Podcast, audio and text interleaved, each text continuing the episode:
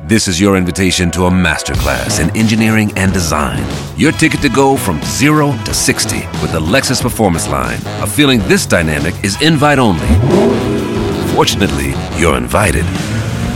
Experience the exhilaration of the Lexus Performance Line and some of the best offers of the year on select models at the Invitation to Lexus sales event, now through April 1st. Experience amazing at your Lexus dealer. La minute non éducative d'Elodie Pour sur Rire et Chanson.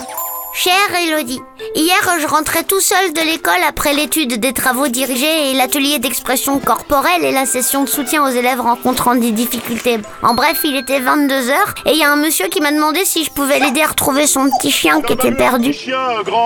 Alors moi j'ai fait comme ma maman quand la dame téléphone à la maison le dimanche midi pour demander si on veut faire ramoner la cheminée alors qu'on n'en a pas. J'ai dit non merci, ça m'intéresse pas, c'est vous qui devriez vous faire ramoner et je suis partie dans l'autre sens. Ma maman elle m'a dit que j'avais eu raison et que je devais jamais parler aux inconnus. Est-ce que c'est vrai? Parce que des fois mes parents ils regardent les trois monsieur rigolos à la télé et ils disent oh là là je les adore et ils sont trop drôles les inconnus.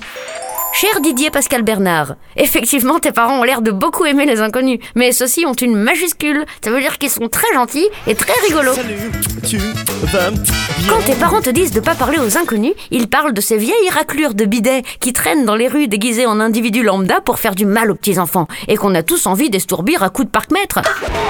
Alors si une camionnette blanche s'arrête à ton niveau, méfiance. Si c'est le camion de glace, tu peux en acheter une. Si c'est un camion vide, ne le remplis pas. Cours le long de la rue dans le sens inverse de la circulation. Si tu te sens suivi, tu peux entrer dans n'importe quel commerce pour demander de l'aide. Choisis de préférence un boucher, il saura bien s'occuper de ce monsieur.